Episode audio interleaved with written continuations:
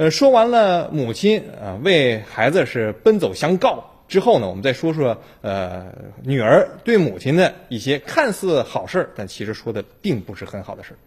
古稀之年的李老太太和呃智力残障的老伴儿呢，都是呃无民事行为的能力人，两个女儿呢被确定为他们的监护人。二老呢在西城区有一处房产。登记在李老太太名下，小女儿邢女士啊，也没有告知大姐的情况下呢，将一元的价格买下了这套房子，并且过户到自己的名下。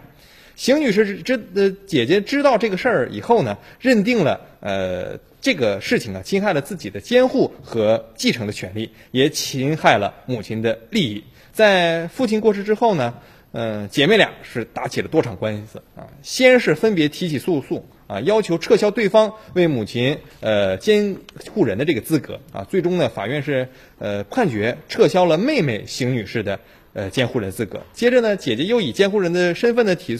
提起了诉讼，说认为母亲呢作为无民事呃行为能力人，根本分不清说房屋买卖的意义，请求法院是确定呃妹妹邢女士与母亲签订的这个合同无效。邢女士呢，在应诉的时候表示说，自己长期和母亲一起生活，父亲去世之前呢，表示要把自己相应的财产呢是留给她啊。签订房屋买卖合同也是母亲的真实呃意图，呃，姐姐起诉无非是想争取房产，而这个西城。法法院呢一审判定呢说不能够判辨别自己行为的成年人呢为无民事刑事呃能力人，所以呢他的母亲就是这样，也就是说邢女士以交易一元的这个买卖形式将被监护人的这个房屋过户到自己的名下是不合法的，所以呢法院呢确定说邢女士与母亲签订的这个房屋买卖合同无效。一审邢女士不服，而后上诉，